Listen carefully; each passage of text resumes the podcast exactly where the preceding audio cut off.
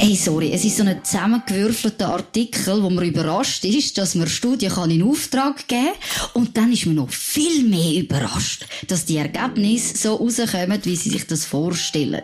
Heute ist Dagi-Bashing angesagt. Pointiert, politisch und persönlich. Nebelspalterinnen. Der Podcast mit der Maria Rahel Gano und der Camilote.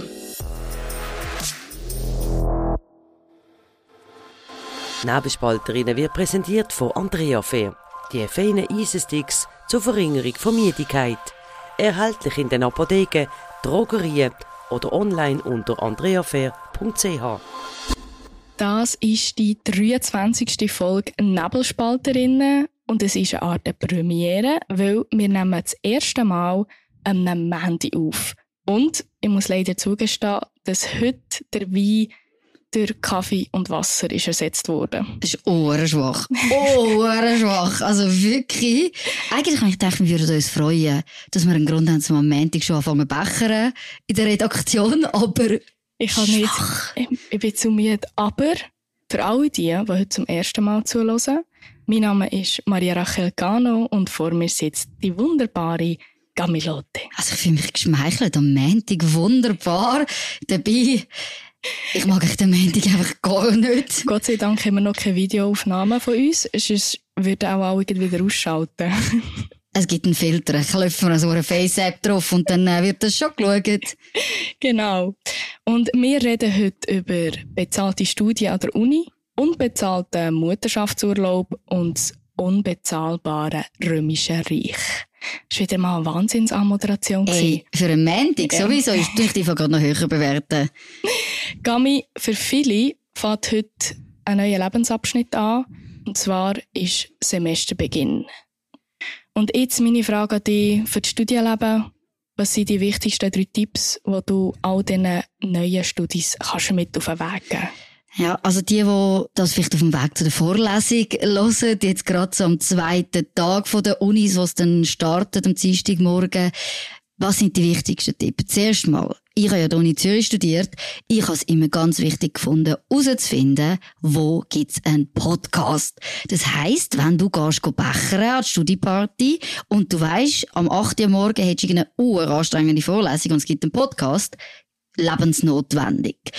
Und das Zweite ist, wenn es keinen Podcast gibt, dann musst du dich mit Leuten anfreunden, die dir zuerst mal einen Platz reservieren, weil gerade im ersten Jahr hast du am Pumpen voll und die Leute stehen vor diesen Zimmer an, um einen Platz zu haben.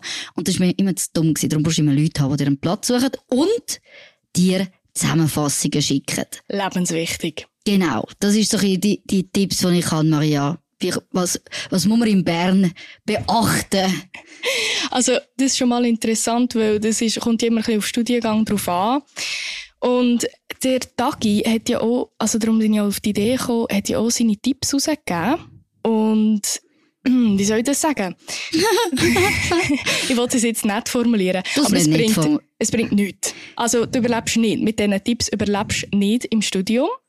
Und zwar hat das mehrere Gründe. Also erstens useless und zweitens meine, wenn dir jemand sagt, hey, nimm dein eigenes Essen mit, weil das Essen irgendwo in einem Restaurant ist teuer in Zürich, denke ich so, aha, merci, habe ich vorher noch nicht Völlig gewusst. überraschend, dass die Restepreise in, in Zürich teuer sind und du natürlich nicht am Mittag für 40 Franken kannst im Altro go, go essen, sondern dass es halt etwas kostet. Genau, und ich habe mir noch kurz die Autorinnen angeschaut. Ja, wer schreibt so Tipps? und ähm, die eine Autorin studiert an der ZHW in Zürich, ist noch Praktikantin und die andere hat Philosophie und Angli Anglistik, Anglistik, ist das richtig, studiert. Und mein erster Tipp ist an dieser Stelle, nimm keine Tipps an von Leuten, die Philosophie studiert haben. Mach's nicht, weil wir haben wirklich ein anderes Studium, wir haben eine andere Pace. Ich sage nicht, es ist nicht anspruchsvoll, aber es ist wirklich anders. Unsere Professoren kennen uns, wir sind per Du, wir sind wie eine Klasse, man kann mit den Leuten reden einem Jus-Studium bist du ein Numero. Und du musst genau dann, wenn die Abgabe ist, musst du es haben und mhm. sonst bekommst du deine Credits nicht. Und das Zweite geht irgendwie in, ähnliche, in eine ähnliche Richtung ist, los auf dich selber, los nicht auf andere. Es gibt immer Leute, die alles viel, also die viel zu viel machen und Leute, die viel zu wenig und viel zu spät machen. Mhm. Gang deine Pace, mach dein Ding und lasse unbedingt die Zusammenfassungen schicken. und der zweite Tipp ist, äh, noch ein bisschen biased. Ich bin selber in einer Studentenverbindung, aber ich kann es allen empfehlen. Geht mal reinschauen, ohne Vorurteil. Und wirklich, ich habe Freunde fürs Leben gefunden dort. Ich bin wegen, also ich bin beim Nebelspalter wegen dem. Und für mich ist das wirklich... Das ist die beste Werbung für die Studentenverbindung. Nein, wirklich jetzt. Es ist absolut empfehlenswert und wenn es ihm nicht gefällt, muss man dort auch nicht beitreten. Ich habe einfach die Tipps auch gelesen beim, beim Tagi. Und sie schaffen es relativ spät mal aufs Thema auch Ausgang zu kommen. Oder so ein bisschen, nachdem sie dir sagen, bring dein Essen mit, oder? Kommen sie auf die Idee, ja, man geht ja vielleicht auch noch festen, wenn man im Studium Ab ist. Ab und zu, ist Ab, kommt vor. Ja, kommt vor. Anscheinend gibt's das. Und die zwei Autorinnen geben uns Tipps jetzt für Zürich, wo man soll angehen. Und ihr erstes Beispiel ist die Heldenbar jeden Mittwoch im Profi-Treff, weil das ist ein LGBTQ Plus lokal. Der Eintritt ist gratis und Longdrinks kosten 10 Franken. Es ist auf Soli-Basis geführt. Darum sind ja die Preise fair. Und inklusive DJs und Drag. Und erst dann kommt dann mal der Tipp Mittwochabend ins Gonzo. Entschuldigung, jeder Zürcher weiss, Mittwochabend gehst du ins Gonzo. Und dann fängt's, kommt in den Sinn, ah, oh, jeden Donnerstag ist Nachtseminar die grösste Studentenparty, dass man dort auch hingehen könnte. Und ganz ehrlich, was läuft mit euch falsch beim Tagi? Wirklich, was läuft mit euch falsch? Die, die könnt uns, also, falls es Tagi-Zuhörerinnen oder Zuhörer hat, äh, von dieser Redaktion, die könnt uns die könnt euch gerne bei uns melden. Wir geben euch die wichtigsten Tipps mit auf den Weg, die wirklich etwas nützen. Und was ich habe noch ein, ein Tipp. Ein einziger Tipp. Wenn du am Mittwoch vor dem Gonzo musst du trinken, dann geht man ins Barflies. Weil jeden Mittwoch ist im Barflies für 9 Franken Moskau Mule Night in allen Varianten. Also, Bitte spart euch das Profitreff Dingsbums, sondern geht am Mittwoch das Barflies, gute Moskau Mule, dort treffen wir mich am auch. Wir sehen uns sonst am Mittwoch auch noch dort. Gaminos, wirklich, du bist die Ausgängerin in Zürich. es, ist etwa, es kommt mir ein bisschen so vor, als würde ich sagen, hey, im Fall, wenn du Bern studierst, weißt du, wo du mega billig etwas zu trinken bekommst? Im Coop. Gang in die Reithalle. Aber ähm, wir können stundenlang über das reden. Wir sind Profis im Ausgang, gell? Ähm, wir wollen aber nicht nur über die wichtigsten Tipps reden für einen Unistart. Nein, wir wollen auch über die Unis reden. Und zwar sind die in letzter Zeit ein bisschen in Verruf geraten. Ich denke jetzt ein bisschen an die HSG, wo zum Beispiel Plagiatsvorwürfe mhm. hat. Aber auch, heute in den Medien war die ETH gewesen, ähm, an am Wochenende war sie in den Medien gewesen, wegen bezahlten Studien. Und zwar haben die Studienergebnisse genau das ergeben, was natürlich der Auftraggeber, sagen wir mal, supportet. Genau, so muss ich das vorstellen. Da hat äh, es ist um die Economy Suisse gegangen, aber auch um eine Studie von der Solarlobby. Die haben das bei der ETH in Auftrag gegeben, logischerweise natürlich gegen Bezahlung. Und Nachher sind natürlich Ergebnisse gekommen, die wissenschaftlich logischerweise die Positionen stützen. Also die Solarlobby ist dann darum gegangen, eben, dass es möglich ist, wenn man da AKW ausschalten, dass man dann eben mit erneuerbaren Energien, dass man dann das kann managen. Bei der Economy Suisse ist es darum gegangen, wir brauchen AKW. Und es ist wieder mal, heute ist Stagi-Bashing angesagt. Es ist so eine, hey, sorry, es ist so ein zusammengewürfelter Artikel, wo man überrascht ist, dass man Studien kann in Auftrag geben Und dann ist man noch viel mehr überrascht, dass die Ergebnisse so rauskommen, wie sie sich das vorstellen. Ich habe recht, also, wirklich, die sollten weniger in das, äh, in den Profitreff gehen und sich vielleicht mehr Gedanken über Studien machen. Ich jetzt einen Schluck Wasser müssen auf das aber. Wie hat, wie, wie hat's besser da? aber ich finde, gerade in diesem Zusammenhang, wenn man, also Überraschungs, Überraschung ist es ja nicht. Es ist so, als würde irgendwie Swiss Milk eine Studie in Auftrag geben zu Milch. Und dann wird rauskommen, Milch ist gesund für deine Knochen, im Fall. es ist, das Ganze finde ich ein bisschen grotesk, ganz ehrlich, wenn man, wenn man das sieht. Weil, was muss man verstehen bei Auftragsstudien? Es geht natürlich darum, der Auftraggeber hat die Möglichkeit, eine Frage mit, mit den Forschern zu besprechen und zu sagen, hey, das ist die Forschungsfrage, die wir beantwortet haben. Und das ist natürlich der einzige Einfluss, den man so hat. Also man kann am Anfang die Annahmen setzen. Und dann muss man so ein bisschen seinen Kopf benutzen, schadet wie nicht, und sagen, was hat denn die was ist ja dann die Annahme von dieser Studie? Und dann kommt dementsprechend ein Ergebnis aus. Also man muss doch zuerst mal einfach anschauen, was sind die Voraussetzungen gewesen, das ist das Entscheidende bei, bei zahlten Studien. Aber zahlte Studien selber sind völlig normal. Denken wir schon nur an GFS Bern, Sotomo, wo wir haben, wo gerade in der Politikwissenschaft immer wieder zahlte Umfragen machen. Es ist ein Interesse dran, es ist ein Mehr dran. Man muss aber schauen, was ist die Ausgangslage und was ist dann dementsprechend auch rausgekommen. Warum hat es, also die ETH ist ja vom Bund unterstützt. Es ist ja in dem Sinne nicht auf das Geld angewiesen. Aber warum macht die ETH die Auftragsstudie? Ja, grundsätzlich hast du natürlich schon ein Budget, oder, wo du vom Bund bekommst zum Forschung betreiben. Das wird natürlich dann auch aufteilt. Dann hast du auch die Möglichkeit, dass du an Wettbewerb sozusagen mitmachst, oder? Also vor allem gerade so im Bereich Horizon, äh, dem, dem Forschungsprogramm, dass du kannst mit Projekten angehen, auch in der Schweiz, beim Nationalfonds. Du tust dort auch Gelder beziehen, indem dass du dich dem Wettbewerb stellst. Das habe ich auch schon gemacht, ähm, ein paar Mal. Das ist normal, oder? Dass du noch zusätzliches Geld reinholst. Aber natürlich auch, dass du Zeitgeschehfragen von privaten Auftragsgebern erfüllst. Das gehört ganz, ganz normal dazu. Und es ist auch eine gute Chance für, für junge Forscher, vielleicht auch so ein Projekt mitzumachen. Also die Sprecherin von der ETH Zürich hat dazu gesagt, ähm, dass die Auftragsstudie eben sie ein wichtiges Mittel, um zu wissen und die Methoden der ETH Zürich der Gesellschaft zur Verfügung zu stellen oder mhm. respektive mhm. eben aktuelle Fragen, das was du jetzt gesagt hast, zu besprechen. Und es kommt ja, also der Vorwurf in diesem Tagiartikel ist ja die Unabhängigkeit, mhm. der Ruf wird aufs Spiel gesetzt. Und inwiefern gibt es denn die Unabhängigkeit. Und das ist jetzt, ich weiss, es ist wieder eine philosophische mhm. Frage. Aber wenn ich mir zum Beispiel anschaue, wer an der Uni Bern arbeitet. Mhm. Ein Beispiel, Leandra Bias, Bias. Und äh, sie ist Postdoc und ich habe zum Beispiel letztes Semester für einen Kurs bei ihr besucht und sie hat für einen Grossrat zu Bern kandidiert, für die SP. Mhm. Und auch dort wie unabhängig werden ihre Studien sein? Und ich meine, es ist ja nichts falsch daran, dass jemand, der Wissenschaftler ist oder Wissenschaftlerin, noch zusätzliches politisches Amt mhm. inne haben Das Ding ist, man wird die Unabhängigkeit allein, weil, du die Fragestellung selber kannst mhm. bestimmen, ist immer gefährdet. Du hast natürlich gerade in der Forschung, wenn du, du musst ja die Ideen, in den meisten Fällen, wenn es nicht so zahlte Studien sind, musst du irgendwie den Prozess ja durchmachen, oder du musst an eine Forschungsfrage ankommen.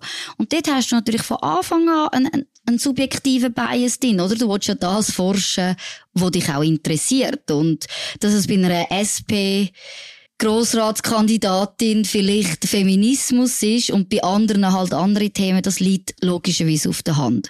Wir müssen aber ganz klar sagen, der Prozess ist so wie ich das erfahren habe am Institut für Politikwissenschaft, knallhart. Also du musst die Forschungsfrage können verteidigen. Und wenn du dann die Forschung auch machst, du musst das mehrfach präsentieren. Es geht durch so viel Prozess durch. Hey, bis du vom einen von der Forschungsfrage zu der Publikation kommst, wir gehen mehrere Jahre, mehrere Kontrollen. Du hast also einen Mechanismus eingebaut, wo eigentlich den Bias in dem Sinn sollte auflösen.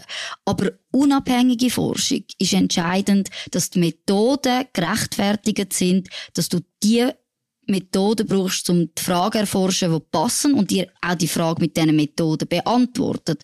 Dann hast du unabhängige Forschung mir kommt ein Beispiel in Sinn. Wir haben ja die Margit Osterloh bei uns im mhm. Podcast. Und das war ja die Studie von der Uni Zürich.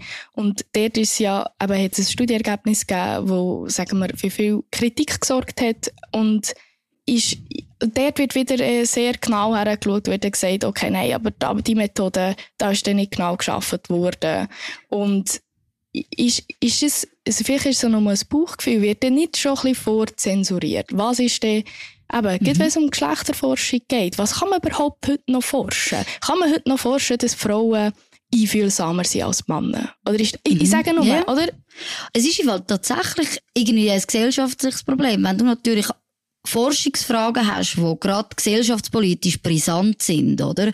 Und du Ergebnisse findest, wie bei der, bei der Margit Osterloh, wo dann der, der Arbeit von der Gleichstellungsbüro zum Beispiel oder den Gleichstellungsgedanken, wo man über Jahre forciert hat, widersprechen, dann ist musst du damit rechnen, dass natürlich ein gesellschaftlicher Aufschrei wird geben. So wie es bei dieser AKW-Studie jetzt von der ETH, dass man sagt, hey, das würde sich lohnen, die AKW weiter betreiben oder neue zu bauen. Das ist klar. Mit dem musst du rechnen. Forschung sollte ja auch einen gesellschaftlichen Impact im Endeffekt haben. Das ist auch gut so. Aber Gefahr ist natürlich da, dass gerade vielleicht im, auch in der Energiepolitik, dass man dann einseitig Forschung fördert und nicht das ganze Spektrum erforscht. Oder das Gleiche bei der Politikwissenschaft, dass man sich auf äh, tendenziell gewisse Fragestellungen jetzt im Bereich Gender, Gleichstellung zum Beispiel, Feminismus fokussiert und weniger über andere Themen forscht. Ja gut, es gibt vielleicht dort, würde ich sagen, vielleicht noch ein bisschen mehr Aufholungsbedarf. Also weißt, das finde ich an sich nicht schlecht. Es ist mehr, dass wenn andere, wenn man nicht mehr, sagen wir, Fragestellungen hat, die jetzt dem Zeitgeist, um das mhm. nochmal zu erwähnen, entsprechen, dass man dort entweder eben denunziert wird, wie das mhm. Margit Osterloh passiert ist. Ich finde, dort ist die Wissenschaftsfreiheit gefährdet, wenn mhm. wir mit so Sachen anfangen. Und ich finde, es ist für mich ein bisschen die Lobbyismusdebatte, mhm. die wir hatten. Ich finde, die Offenlegung ist sehr wichtig. Und äh, man kann natürlich den Schluss ziehen und klar, äh, manchmal zieht man falsche Schlüsse. Vielleicht ist die Economy Suisse Studie einfach genau so, wie es ist. Und Economy Suisse hat es einfach gefördert. Also weißt du, mhm. was ich meine? Dort finde ich es eine schwierige Grenze zu Wissen, also Wissenschaft und eigentlich Wert, wo du, wo du vertrittst mhm. als, als Wissenschaftler. Ein wichtiger Punkt ist, ist auch gerade, oder? Die Forschung hat immer das Problem, ihre Ergebnisse an die Öffentlichkeit zu bringen. Das passiert oft in sehr, sehr geschlossenen Kreisen, an Konferenzen, in wissenschaftlichen Papers, wo, der, wo Menschen, die nicht in der Forschung sind, gar nicht in dem Sinn an die Daten oder an die, an die Papers überhaupt ankommen. Und die Uni selber in Zürich, weiss ich auf jeden Fall, hat auch den Auftrag, die Forschung an die Leute zu bringen. Man versucht Methoden zu finden, um das den Leuten natürlich näher zu bringen. Das ist ein ganz, ganz ein wichtiger Auftrag. Und eben die Auftragsstudien sind dann meistens eben gesellschaftliche Fragen, die eine gute Möglichkeit bieten, die, die die Fragen vom, vom Moment zu analysieren, wo so vielleicht in einem anderen Projekt gar keinen Platz gehabt hätten. Ja, und an die Leute zu bringen, finde ich, ich sage, ich rede immer von den Medien, aber wir sind ja auch die Medien. Mhm. Das ist schon immer, was wir daraus machen. Und wir haben schon viel, beide viele Studien gelesen und du bist noch ein bisschen besser bewandert als ich. Aber manchmal, wenn ich die Zahlen anschaue, denke ich so, okay, um was geht's jetzt hier? Und mhm. vielen anderen Leuten wird es gleich gehen. Und man liest einfach das, was in der Zeitung steht und die, sage ich mal, die catchy Phrase, wo mhm. äh, eben einen reisserischen Titel und viele Klicks verursachen ähm, wird natürlich gepusht. Und alles andere, wo eben vielleicht das Kleindruckte, ja. wo vielleicht auch noch wichtig wäre, wird einfach rausgelassen. Das ist ein grosses Problem von der Forschung grundsätzlich. Es gibt im Fall so viele Studien, die einfach nichts herausfinden. Das kann tatsächlich passieren und es ist sogar sehr, sehr häufig, dass wir kein Ergebnis haben, wo nachher zu einem bahnbrechenden Ergebnis führt, keine catchy Headline bietet und über die Forschung redet natürlich niemand.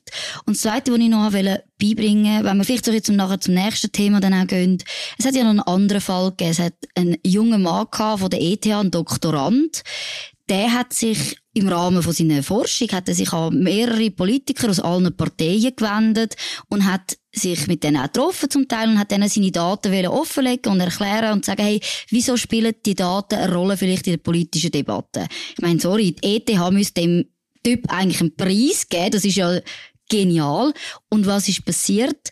Anscheinend hat nur die SVP die Daten verwendet und nachher ist der Aufschrei gekommen, oder? Wie kann das sein, dass ein ETH-Doktorand der SVP Daten gibt, die sie dann kann brauchen für den Wahlkampf? Und der Tagi ist auf den losgegangen, für das, dass er das gemacht hat, was die Uni machen sollte, und zwar die Ergebnisse der Öffentlichkeit bringen und Parlamentarier sind gerade die, die das Sprachrohr haben. Ja, und da sind wir wieder beim Punkt von der Wissenschaftsfreiheit. Mhm.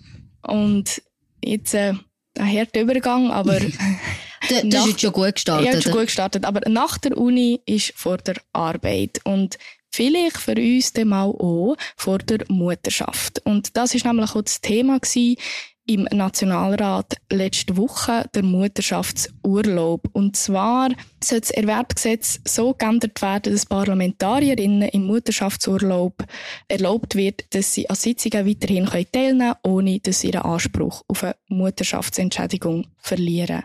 Gami, du hast ein mehr Infos. Klär uns auf. Es ist eben letzte Woche im Nationalrat und es geht darum, dass die Nationalrätin Karin Bertschi von der GLP, sie hat eben an den Parlamentssitzungen teilnehmen und nachher ist hat sie ja gemacht und dann hat man ihr halt die Mutterschaftsentschädigung gestrichen, weil sie ja wieder in dem Sinn erwerbstätig geworden ist. Und das Bundesgericht hat festgestellt, das ist ganz korrekt abgelaufen, weil sie hat die Erwerbstätigkeit wieder aufgenommen. Und mit dem zusammen ist jetzt natürlich Debatte gekommen, auch mehrere Standesinitiativen aus den Kantonen, so dass sich das Parlament jetzt muss damit beschäftigen hindert man eigentlich Frauen, die ein Kind bekommen haben, daran, ihr Mandat während der, der Mutterschaftsurlaub zu erfüllen. Weil, wenn sie es bis jetzt, Stand jetzt, machen, verlieren sie eben die Erwerbsentschädigung. Und das ist die grosse Frage. Kannst du nachher gar nicht mehr Parlamentarierin sein, in den Wochen, wo du das in dem Mutterschaftsurlaub bist? Also das ist ja schon lange eine Debatte und eben, jetzt ist so wie eine, mal ein wichtiger Entscheid gefallen, die haben wir noch kurz die Abstimmung angeschaut. Sie 155, 155 Ja und 22 Nein-Stimmen, 5 Enthaltungen und 14 haben nicht teilgenommen. Und die 22 Nein-Stimmen sind alle von der SVP gekommen. Mhm. Gami, warum denkst du, dass ausgerechnet die SVP dagegen ist? Oder ein Teil von der SVP. Also das Argument ist natürlich und das finde ich ganz spannend, es ist eine einseitige Besserstellung von den Parlamentarierinnen.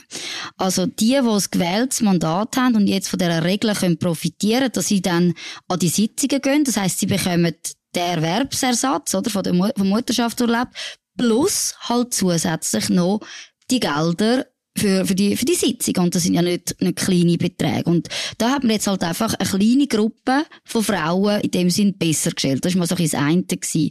Und das andere ist natürlich auch die Frage, ob es dann zusätzlich immer weitere Regelungen kommen. Und am Schluss hat man eigentlich die Zahlung von Mutterschaftsurlaub plus aber noch andere Zahlungen, wie man dann eben doch kann schaffen. Das ist eigentlich sozusagen die Nein-Position gewesen. Also zum Ersten, was du gesagt hast, finde ich, ist es wirklich ein Privileg oder ist es einfach eine Gleichstellung? Weil Fakt ist immer noch, Frauen können Kinder bekommen. Und du wirst in dieser Zeit ausfallen, wo du ein Kind bekommst, mhm. was ja absolut in Ordnung ist. Und zum Zweiten ist, das finde ich, man sagt in Philosophie, das ist ein, ein slippery slope Argument. Das ist mhm. so, du tust von A, du auf Z schließen, oder? Mhm. Also, du, hast immer ein Worst-Case-Szenario, äh, zeigen, damit dass dein Argument möglichst stark ist. Mhm.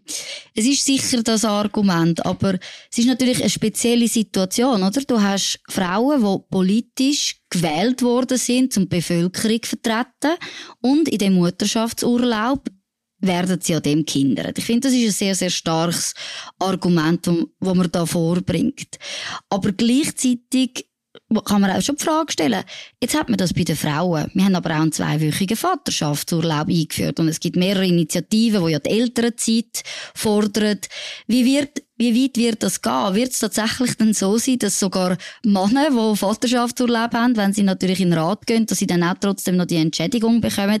Es hat schon ein gewisses Potenzial, dass die Frage sich mehr ausdehnt. Was ich aber nicht unbedingt eine schlechte Frage finde. Also Nein, ich finde das, also weißt, wenn wir davon, also ich meine, unsere, unsere Gesellschaft lebt davon, dass wir Familie haben. Und dass wir eine funktionierende Familie haben. Und genau dort, also die sind ja alle gewählt. Und wir haben, also du hast das am Anfang im Vorgespräch noch ein bisschen gesagt, es ist ja noch die grosse Frage von der Stellvertretung. Mhm. Genau, also das ist noch nicht durch. Es gibt nämlich tatsächlich noch einen Unterschied, was der Nationalrat will und was der Ständerat will. Und zwar sagt eigentlich der Ständerat, es gibt ja heutzutage schon in gewissen Kantonen, in gewissen Städten die Möglichkeit, wenn man einem Parlament ist, dass man sich ersetzen lässt, wenn man fehlt. Das gibt es in ganz unterschiedlichen Formen. Man sagt jetzt zum Beispiel Suppléant, sagt man denen in Genf. Die sind grundsätzlich gewählt. Es ist, äh, in Genf hat man, glaube von 100 Parlamentariern hat man noch zusätzlich 17 Ersatzpersonen und die können dann, wenn jemand zum Beispiel in der Familie einen Todesfall hat oder aus anderen Gründen kann teilnehmen, kommen die in die Kommission, die kommen in den Rat und die sind der Ersatz, oder? Also die können dann dann ist die Stimme in dem Sinn nicht verloren. Und das finde ich eine ganz spannende Diskussion, weil Milizparlament braucht immer mehr Zeit. Es läuft darauf aus, dass jetzt jemand, der einen Job hat, der nicht so viel Verständnis hat, dass man im Parlament hockt, dass die eine grössere Herausforderung haben, dass die, die Unternehmer sind und sich das zum Beispiel auch könnten leisten, dann dort zu fehlen. Und langfristig wird man müssen über die Stellvertreterlösung auch diskutieren. Und jetzt spannend wird daraus, was macht der Ständerat daraus? Beharrt darauf, dass man als Frau, wenn man sich kann ersetzen kann, dass man dann eben nicht darf im Rat während der Mutterschaft, beim Mutterschaftsurlaub, oder fällt das weg? Ja, also ich denke, gerade in diesem Zusammenhang ist vielleicht noch zu beachten, was hast du für einen Job? Und, mhm. also, ich bin selber nicht politisch aktiv. Und mm, eben, viele, also ich habe jetzt mit verschiedenen Parlamentariern geredet und es, ist, es kommt ganz drauf an. Es gibt Leute, die machen daraus einen 20%-Job. Es gibt Leute, die arbeiten basically 100% für das Parlament. Und das ist ja wie, was machst du selber daraus? Mhm. Und ich verstehe ein bisschen Kritik, wo man sagt, hey, wenn der Arbeit, also wenn du kannst eben dein politische Amt wahrnehmen und das eben teilweise ja fast 50% mhm. ist, warum kannst du denn nicht arbeiten? Gerade wenn du, sagen wir mal, halt einen Bürojob hast mhm. und nicht irgendwie in der Pflege arbeitest. Und ich verstehe die Kritik, wo man sagt, hey, wie, wo, ist da, wo ist da die Grenze? Es ist natürlich ist, ist wirklich eine schwierige Frage, oder? Und ich glaube, die grössten Kontraargumente, ich kann auch noch ein bisschen die politikwissenschaftliche Sicht angeschaut. Kontrasicht ist natürlich gerade das, oder? Du bist ja gewählt, oder? Du hast dich zur Verfügung gestellt, du bist gewählt worden und du weißt, dass es je nach Rat ein, ein gewisses Pensum von dir verlangt. Du solltest das auch mit dem Arbeitgeber abklären, was ist möglich. Teilweise es einfacher, teilweise ist, ist es logischerweise schwieriger. Ich glaube, es kommt extrem darauf an, wo du natürlich schaffst. Andererseits darf man nicht vergessen, Unternehmen haben ein sehr grosses Interesse, ihre Mitarbeiter, auch Parlamentarier zu haben, weil, ey, eine direktere Linie bekommst du ja nicht. Ja, genau, darum auch viele in Verwaltungsräten. Genau, in Verwaltungsräten oder sonst irgendwelchen Organisationen. Es ist natürlich wirklich die, die, das direkte Telefon sozusagen nach Bundesbern.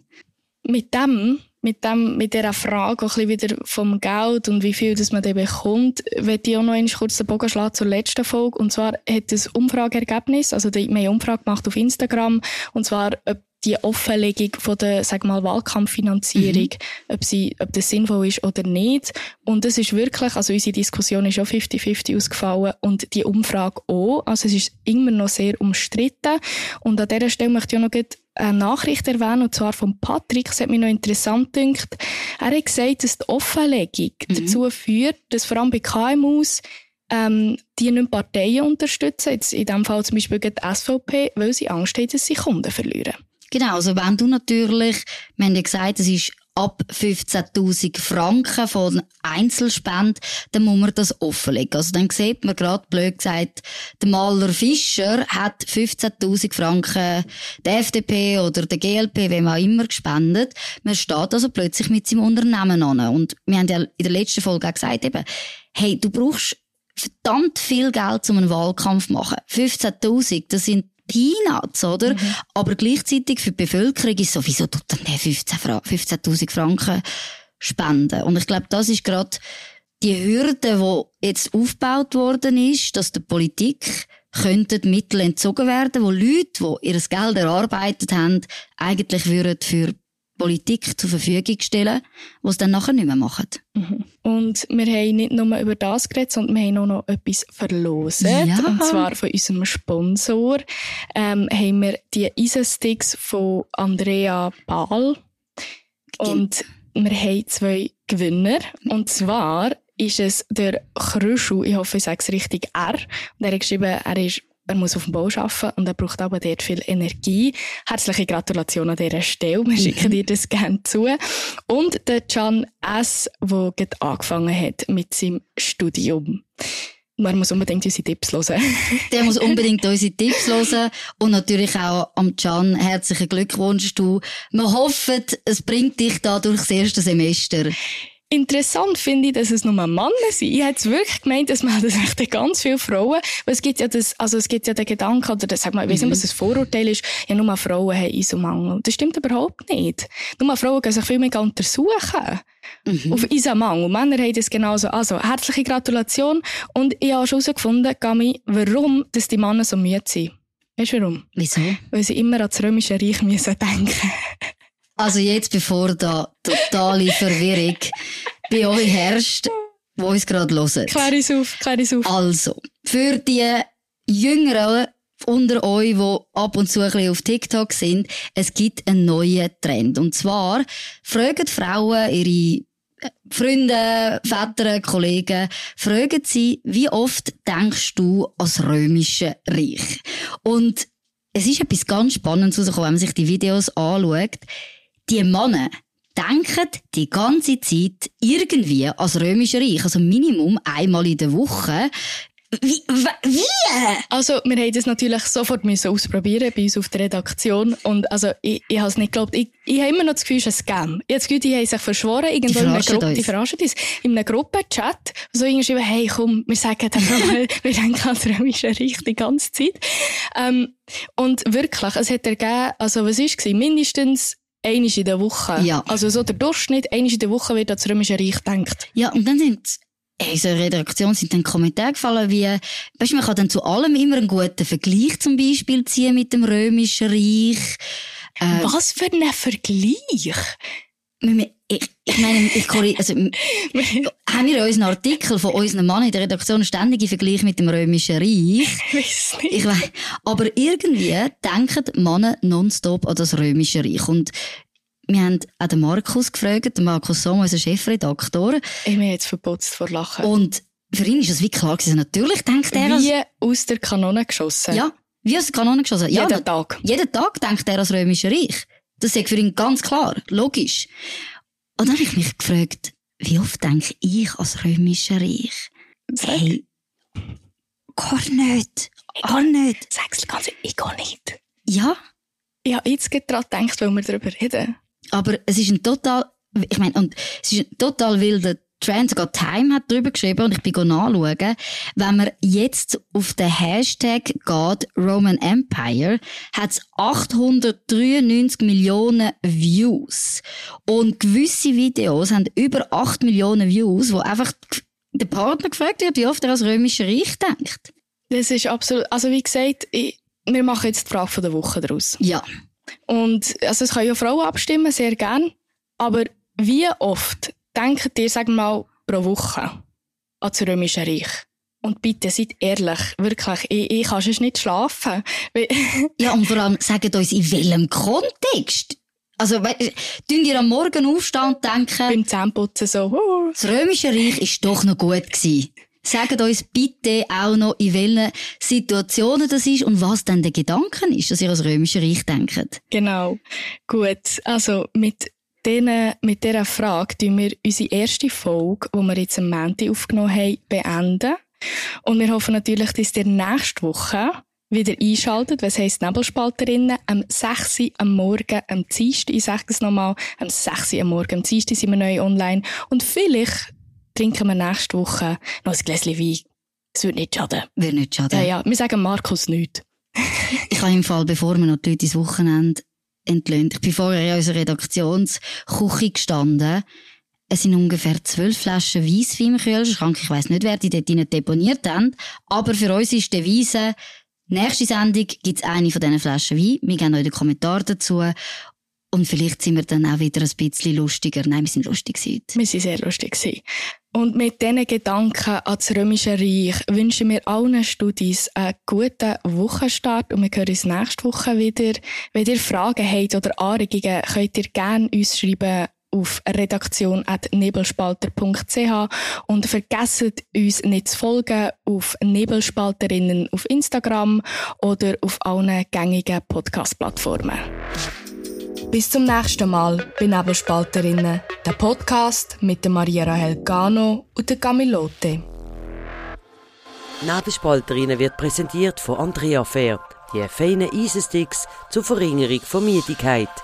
Erhältlich in den Apotheken, Drogerien oder online unter andreafair.ch.